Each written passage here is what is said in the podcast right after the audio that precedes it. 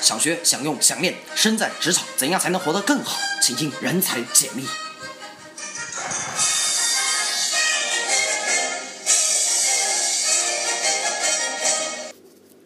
欢迎来到人才解密。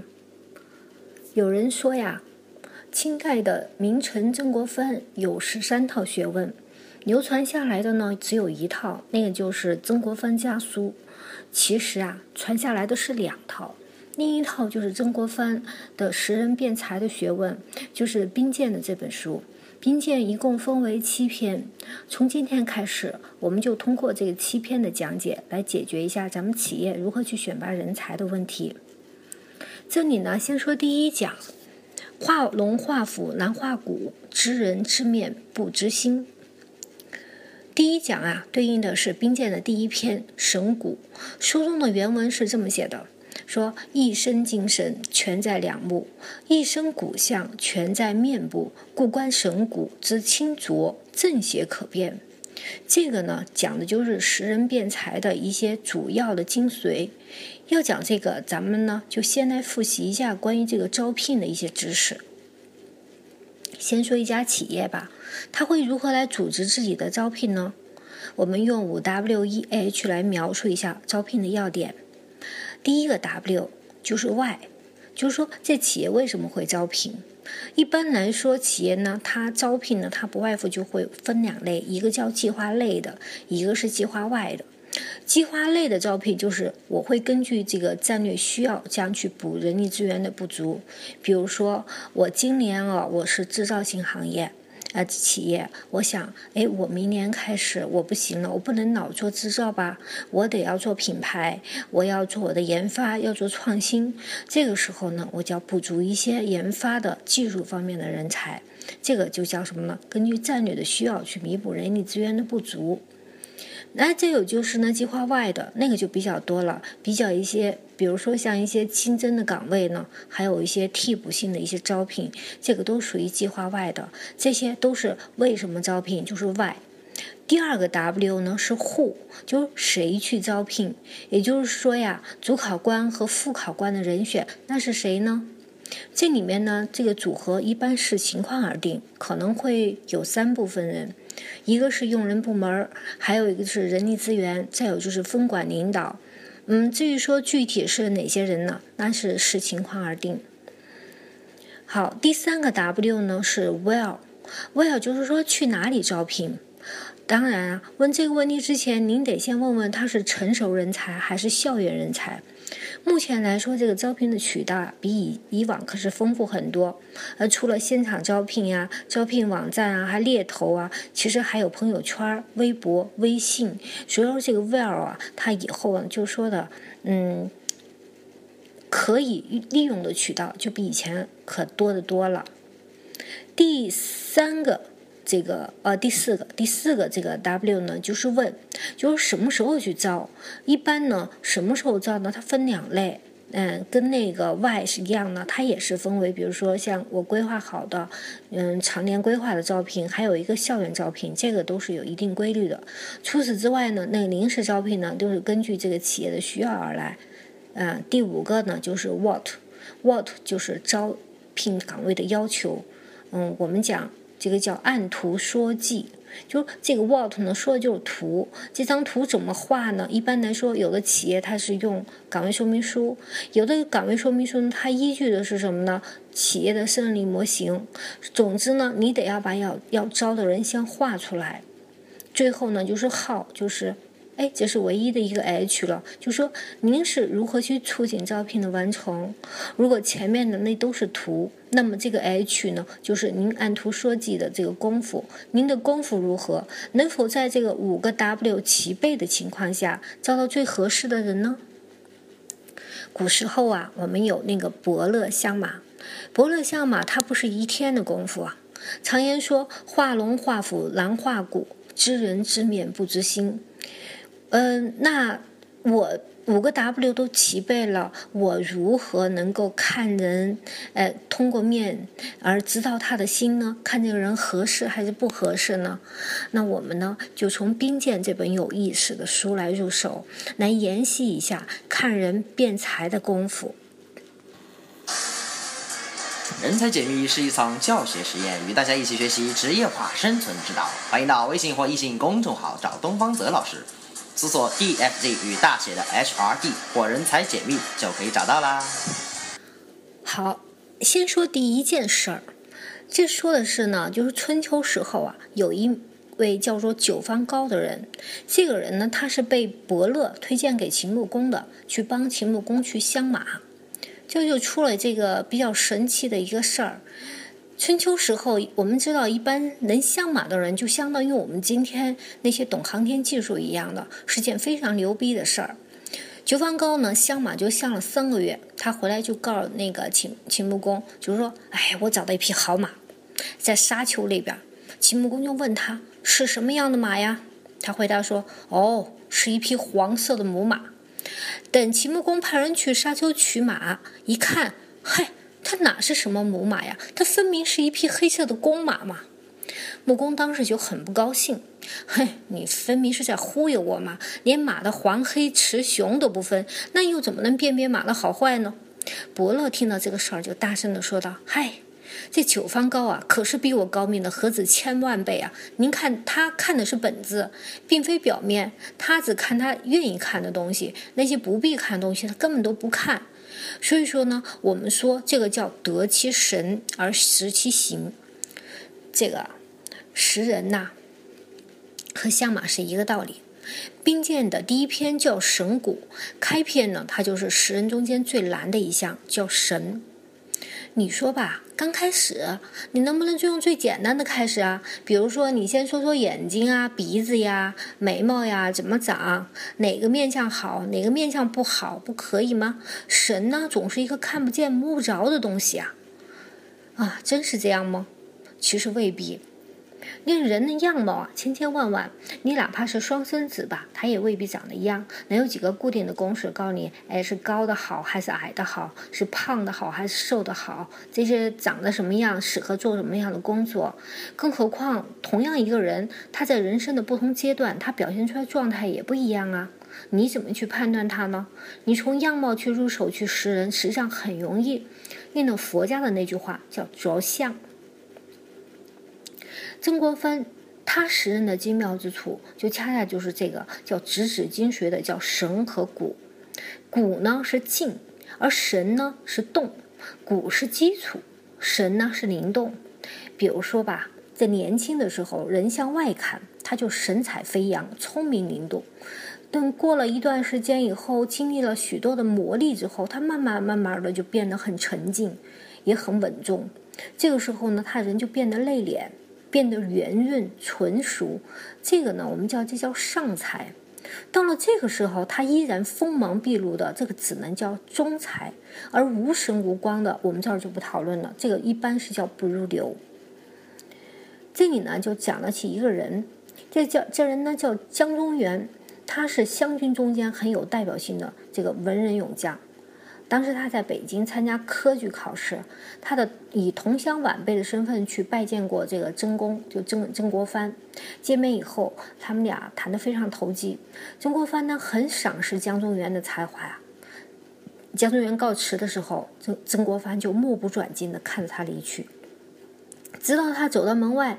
当时，这个这个曾公已经官至二品，而江中源呢，他只是一个读书人。后来呢，曾国藩就对左右人说：“哎，这个人呐，他将来会利民天下，可惜呢，会悲壮惨结而死。”后来太平军在广西起义以后，江中源就带领所办的这些团练就进驻广西，他奔赴广西的副都都统叫乌兰泰的帐下。他准备狙击节节胜利的太平军，曾国藩知道以后啊，他就在北京就给江江中源写信，就说您最好不要去投笔从戎，您就好好当你的文官得了。旁人呢也觉得这个曾公的举动是爱人以德，不想让这个江中源死于非命吧。但是否这个与他当时就就判断这个江中源会悲壮惨结而死有关呢？当然，我们也没有办法从这个曾公的书信呀、日记呀中间去找一些办事痕迹了。江宗源和那个太平军的第一次作战是大功告成，他率军到了广西的这个蓑衣渡设防，重创了太平军。太平军的那个南王冯云山就牺牲了。江宗源因此就以善带兵而闻名于朝廷。后来呢，他累积军功，由七品知县迅速就升为了安徽的巡抚。一八五四年的时候，太平天国的勇将石达开迎战湘军，江宗源当时在防守泸州，被太平军围困，城破，最后他苦战力竭，溺水而亡。当年这个曾国藩的内衣语成谶吧。为了有为什么有这么他为什么有这么大的本事能预测到江宗源这么多年以后的遭遇呢？所以我在想啊，曾公当年目不转睛的看着他离去，他看的是什么呢？他从哪里看的呢？从兵谏的分析来看，必定是对这个江中源的目测和判断。对于我们企业的领导人来说呀，你如果是不会识人。所带来的风险往往就是致命的。都为了达到更好的对人才的判断，现在企业招聘的时候呢，也常常会采用一种叫无领导小组的方式，就是说让应聘者处在一种完全放松的常态下，旁边呢都是一同来应聘的伙伴，最多的是那就是您会派一个那个相当于书记官一个小文员坐在旁边，而所有的面试官实际上都是躲在屏幕后方的。那细细的观察，在常态下这些受试者的表现，从他们的语言、行为和其他人的一些互动中间去判断，看诶哪些人是合适我这个招聘要求的。但是，一般来说，这种方法的局限性也非常大。嗯，这个首先你去面试官，你本身在从这些语言形态中间，你是否能够判断出？这些人就说的这个受试者他的一些真实状况。呃，一般来面试的人，他自然他会刻意的去隐藏自己一些面目，来达到，就是说的迎合面试官，表现出一种就是说的面试官愿意看的一个状态。哪怕也你是这个无领导小组，那你也不能保证其其中不会有一两个他对这个流程是非常熟悉的呢，他能猜出七八分。那么实际上你这样做的话，实际上整个无领导小组的一个测试的公平性是受到极大挑战的。我们观察神骨的方法呢，其实可以排除这种担心。人的神骨是相对恒定的，通过对神骨的观察而获得对于受试者的一些信息，让那个招聘就可以变得比较的轻松。人才解密是一场教学实验，与大家一起学习职业化生存之道。欢迎到微信或易信公众号找东方泽老师。搜索 DFZ 与大写的 HRD 或人才解密就可以找到啦。好吧，现在我们再来谈一谈这个神该如何来分辨呢？神的分辨啊，一共分三个层次。第一个是神的清和浊，第二呢是神的邪正，第三怎么看就看神的断续。这里面呢最容易的就是神的呃清和浊。神的清和浊怎么来分辨啊？其实只要清楚什么状况是清，什么状况是浊，我们也就好理解了。神清一般是指那些比较聪明的人，神识清明，脑筋灵活。比如说呢，你在课堂上就看到有些小孩儿，他目光炯炯有神；而有一些呢浑浑噩噩的，那些眼睛发亮的小孩儿，一般都听明白了；而那些目光呆滞，大半又在开小差的，或者。者呢，他就处在这个懵懵懂懂之中。我们说呀，发现感兴趣的人和事儿的时候，这人的瞳孔他就会自然的放大。他对不感兴趣的事情呢，他多半会眼光就耷了下来。大多数时候，您会发现，这个聪明人的眼光他会熠熠闪光，而蠢笨人的眼光呢，他多半就是处于一种游离啊或者呆滞啊这种时间会比较多一些。那什么是聪明呢？我们讲耳聪目明，这就叫聪明。那是不是一个人，哎，他轻或者说他聪明，他就一辈子都聪明？那蠢笨，那一辈子都蠢笨呢？那如果是这样，那事儿不是变得很简单了？比如说你要招一个员工吧，哎，只要你把他小的时候，就从小学毕业一直到嗯这个最后毕业的这个学校的成绩，你拿来一查，哎。你不就知道这个人能用不能用了吗？这显然不是。为什么呢？你会发现，这个学校的成绩好像不能决定啊，他是否有能力啊？那否则我们还要要去招聘、去面试干嘛呢？我们再说呀，就是有些人呢，他可能会从那个由聪明，他慢慢就变得愚钝；还有一些呢，也有由愚钝，他也会变得聪明。所以说，这就让这个人的这个招聘呀，他就人的这个这个招募，他就变得比较复杂。嗯，而也难以判断了。比如你说有些人的，他小的时候很聪明，他因为缺乏一些良好的成长环境，他或者被棒杀了，或者被捧杀了，啊，白白把天赋给耽误了，最后呢就归为平常人了。这样的例子也不少啊。二十年前啊，曾经看见一些大学毕业的孩子在过道上就去烧书。毕业了啊，可以终于可以和那个书本告别了，我再也不用读书了。他那种对书本的痛恨和那种烧书时候的那种痛快，基本上是成正比。结果二十多年过去了，这些曾经聪明的，就当时那种天之骄子，他要么混迹于酒桌呀牌局，要么就谈论这种街头巷尾的八卦绯闻。一说到专业，他哪还有什么半点兴趣？您再看他的眼神，就基本上是近于一种愚钝。那由愚钝转为聪明的有吗？也有。我曾经在一个网友的那个 QQ 签名下看了一一条说说哈，他是这么写的：其实我走得很慢，但我从未停止。有些人呢，他可能天分不高，但是十几年如一日的，他不间断的在修习，就是修炼，最终他由浊而清也是有的。比如说，我们知道这个《射雕英雄传》里的郭靖。他七岁才开始说话，这是很差的。但是人家最后可是一代宗师。可能你要说，哎，那个可是小说人物啊。但艺术总是来源于生活，而高于生活的嘛。要说生活也有啊，比如说爱因斯坦小时候他很少说话，那个同学和老师都不太喜欢他。有一次上美工课，大家都把作业的作品都交给老师，老师拿出一个小板凳说：“啊，这世界上还有比这更糟糕的板凳吗？”爱因斯坦就小声说：“有的。”然后他就拿出两个更不像样的小板凳，说：“哦，这个是我第一次和第二次做的，交给您的是我第三次做的。他虽然不好，但是比这两个强一些。”从此，这个老师啊就对他改变了那种看法。所以说是啊，像这种由先着。哎，也就是说，他对什么事情的接受能力都比别人慢的，或者说笨一些的人来看，他只要持之以恒，最终这个神最后也会由浊而清。关于这一点呢，我后面还会谈到。记得啊，我曾经辅导了一家企业的高管，他和我聊起在中科院的嗯见到的一位院士，他见面的情形。刚开始看吧。这个人看上去那衣着也很朴实，头发花白，十分不起眼。哎，大家也都没怎么搭理他。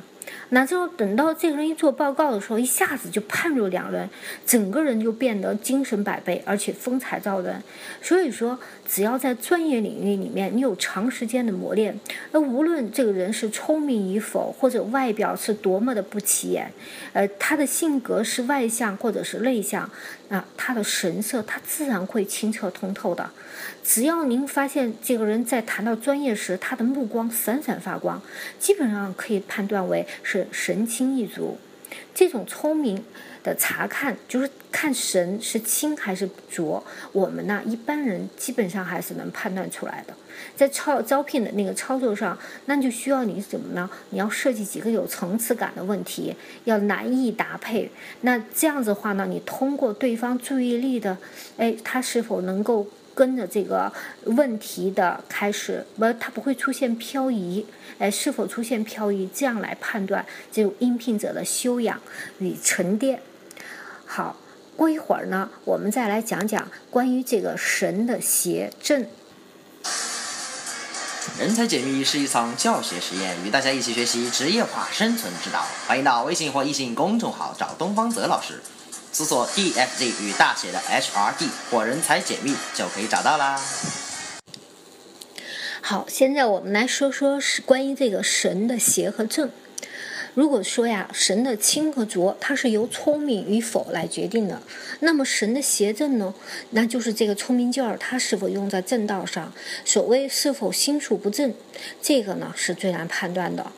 世界上啊，他那些大奸大恶的人，他并不是那种蠢笨无趣，他很可能很诙谐，很可很可爱啊，学富五车呀。这种人呢，在曾公曾国藩来看，他细细分来，他还分为两类，一类叫做败气，一类叫做引流。什么叫败气？我们说呀，这个气。呃，就在古代是叫做装东西的器皿。所谓大器晚成，也就是说能担当重任的人要经过很长期的锻炼，所以呢，他的成就就较晚。而败器呢，就是指那种就是说次品、废品，哎，最后成没成为大器，它变成了一种次品呢。那引流指的又是什么呢？它指的是把那种奸诈之心藏得较深，一般人很难察觉到的。所以说呢，次品吧，你还容易发现这个人呢，他就是总是有一些缺陷。而引流呢，他就不太容易这个让人发现，他就很有这种欺骗性。尤其是我们在招聘高管的时候，你最容易遇到这种两难的情况。你企业要用人吧，你一旦用到奸雄，那就可能导致灭顶之灾。举个例子，古时候啊，有一个叫王莽。大家都知道这个，呃，他呢在那个历史上的名声不是很好的，但却不知道这个真实的王莽，他是一个勤勤恳恳、简朴、廉洁的人。他曾经在别人的这个面前，他就是一个那个善待臣民、对人谦和，啊，那个王莽他的姑姑呢是皇后，几个叔伯呢也是将军、王侯，但是他的父亲王曼死得太早了。于是啊，他的族人就受到冷落，这个可能也是给他造成了很大的心理压力。也许呢，也就是他后来这种叛逆性格形成的原因，也就是因为这个来的。王蒙懂事以后啊，他就开始勤奋的学习。他是以一个三好生、国民孝子的形象展示在众人面前。他对母亲、对长辈都极其孝顺，并且跟皇这个朝朝廷上的那些贤达人等，就是都一些好学好学生吧，就跟他们呢都交往顺利，都显得非常的高大上。他那个当。大将军的叔叔当时就生了病，王莽呢就是朝夕就在服侍在他的床床前，哎，亲儿子都做不到。几个月呢下来，他自己就变得满脸的憔悴。王凤呢就感叹：“哎，有个儿子啊不如王莽。”并在临死前呢，他就这个呃，就临死前他就托他已经。成为那个皇后的姐姐哈，和皇上啊，你们帮我提携提携王莽嘛，这可是个好孩子了。再加上那个大司空王商和当时的一些有名的这个名士的一些赞赏，王莽呢就被封为了新都侯。封侯以后，王莽呢他依然保持着那种谦让恭敬的作风，在人面前没有丝毫的得意和傲慢。虽然他后来啊趁机搞掉了大司大司马淳于长。存一长，并取而代之。那时候他才是三十八岁。从此以后，他就更加注意自己的形象和声誉了。有一次，王莽他母亲啊生病了，来探视的其他大臣的夫人就看到有一个，呃，穿着粗布衣裳，嗯，那头上戴一些头饰啊，和那和那些就是说仆人的这个妇女啊，就是仆妇啊一样的这个妇女来接待他们。哎，虽然他们听说王莽家生活简朴，但一一后面一听说这个妇女啊就是王莽的妻子，大家还是哇，他说你居然是这样的，也是惊得睁大了眼睛。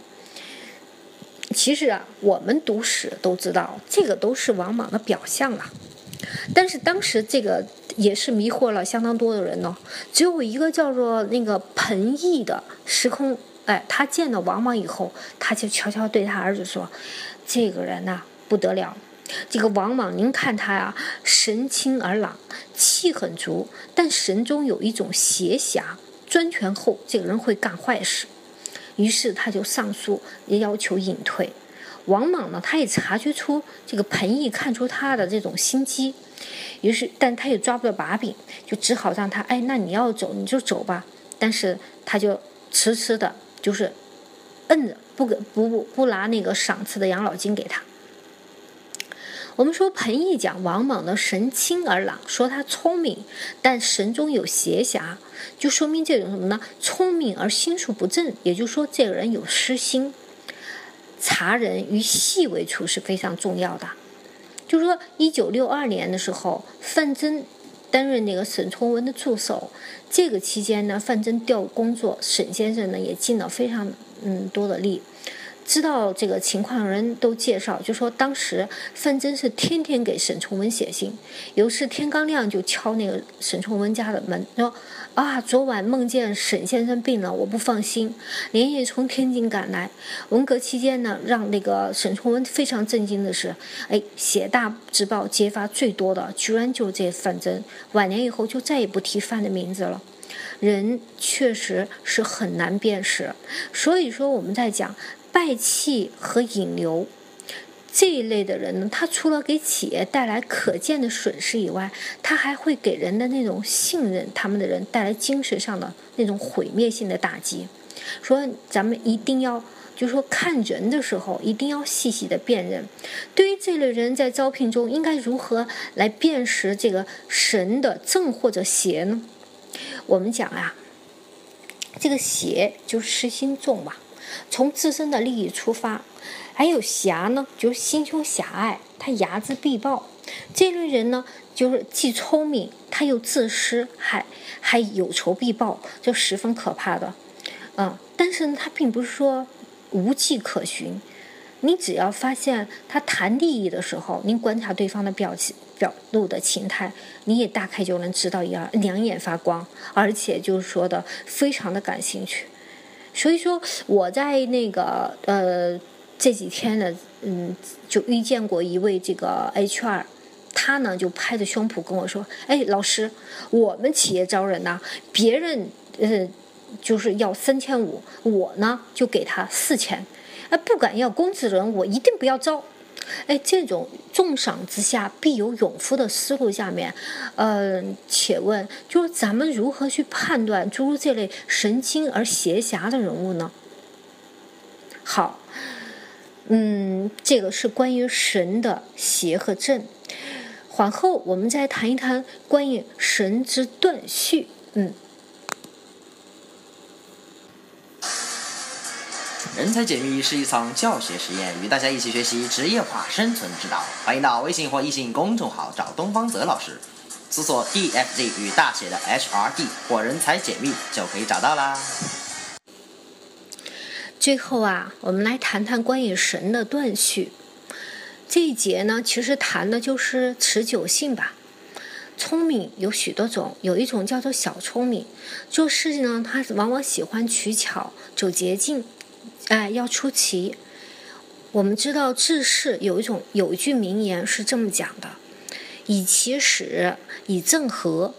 乱世用其，治世要用正。”什么意思呢？也就是说，有些人创业时期吧，他为了获得生存的权利，那用人上是不拘一格，用人才。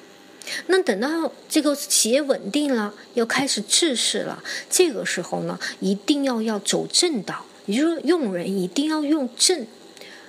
比如说呀，有人说那个春秋四公子的门客三千，讲哎呀，你这门客三千都是鸡鸣狗盗之徒。那又有人说，在那个年代啊，除了鸡鸣狗盗之徒，其他人也活不下来呀，也没有本事啊。就拿有人做那个会计账来说吧，有个会计，他因为做了假账而坐了牢，大家也都不敢用他。而有企业老板说了。我就敢用这种人。第一，他聪明；第二，他坐过牢，有污点，所以说呢会比较听话吧。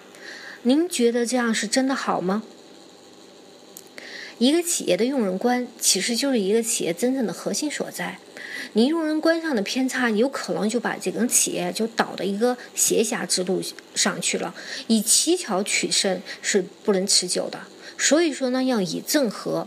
终究，你企业还是想要长久的这个持续经营吧，要想活下去，这才是正途嘛。嗯，说的是有一位那个中国留女留学生吧，她毕业于这个名牌大学，良好的资历和优秀的学业成绩，想来她以后的那个前途，眼见的是一片光明啊。最后他毕业了以后，他频频进入巴黎一些跨国公司的大门。哎，他就把这个就说的自己的简历呢就投出去了，想我总能得到一份 offer 吧。他满心以为他能够找到一份比较那个理想的工作，哪知道全被拒了。他不知道为什么，他实在忍不住了，说这该不是什么歧视吧？他就冲到一家那个企业的人力资源的经理部经经理部了，他要求对方给他一个合理的解释。哪知道呢？他听到一番很值得玩味的话，对方说。啊，女士，我们并不是歧视你，其实是非常重视你。您一来求职的时候，我们对您的这个教育背景和学术水平都很感兴趣。老实说，从工作能力上来说，您就是我们要找的人。可为什么我不被贵公司所录用呢？嗯，因为我们查了你的信用记录啊，发现你有三次成功交逃票被处罚的记录。我不否认这个，可是为了这点小事，你们就要放弃一个多次在学报上面发发表过论文的人才吗？他就觉得很吃惊。对方接着说：“小事，我们可不认为这是小事。我们注意到你第一次逃票是刚来我们国家后的第一个星期，检查人员相信了你的解释，因为您说您还不熟悉自助票那个这个售票的系统，只好就只有给你补了票。但这以后你又逃两次逃票。”啊，那个时候刚好我口袋没有零钱呢，他就开始就辩解着。对方接着说：“不不，女士，我不同意您这种说法，您在怀疑我的智商。我相信在你被查获之前，你可能有数百次的逃票的经历。啊，那也不罪不至于死吧？干嘛那么认真？以后改还不行吗？不不，女士，此事证明了两点。好，对方的这个人力资源经理呢，就告诉他。”就说第一，你不尊重规则，你善于发现规则中的漏洞并恶意使用；第二，你不值得信任。啊，在我们的公司里面，很多工作就必须依赖于信任的。那如果你负责了某个地区的开发，公司呢要赋予你很多的职权，比如为了节约成本，我们是没有办法去设那么多的这个监督机构，就像我们的公交系统一样，我们没有办法来雇佣你。确切的说，你说您在这个国家，甚至整个欧盟，你可能都找不到雇佣你的公司，好吧？就这个案例呢，它可能涉及的，我们听了以后涉及它可能是一个道德问题，但是除此之外，我们可以从中发现一个什么呢？啊，神之断续呢有两种，一类呢就是像这种留学生。他呢，就是说他不是说持不持久的问题，他是那种小聪明，他通过利用一种小聪明呢，来为自己赢得更多更多的一些资源，以损害别人为前提，来使自己活得很更加自在。其实我们也可以推测哈，他的这种非持久性，就是说的这种用小聪明来走。捷径，它可能会导致他的非持久性，哪怕他就是在他的这个学业上，他的表现也有可能是以奇巧来取胜，虚浮而不踏实，哎，去走捷径，去炫炫智商。那还有另外一种叫神不足的人，他也会导致他的那种马虎呀、虎头蛇尾呀。呃，别以为那些学习差的学生。都是笨，恰恰相反，这种神不足的人呢，很多是相当聪明的。他们败呢，就败在这个持续性不足，三天打鱼两天晒网。这类人呢，如果是没有经过一个磨练，哪怕进了工作岗位，也可能是半途就走人。那咱们对这种神不足的人该如何来判断呢？哎，兵谏里面啊。他那个就是他有一个提示，实际上您看他哈，他久坐越坐越有精神，这类人一般是属于神有余，而神不足的人呢，他时间一长，他这个头脑就开始昏昏沉沉，越到后面呢，精神就越差，思路就越不清晰。那我们可以初步呢就判断这个人是属于那种神不足，所以说今天呢这个神谷。我们在识人方面，其实告诉我们一个三段论，就是判断应聘者他是否聪明，这是第一个叫神的清浊；第二就是判断他是否正直，这第二个就叫神的邪正；第三个呢，就是神的断续，就是判断他是否有耐力。好，希望对您有帮助，咱们下次再见。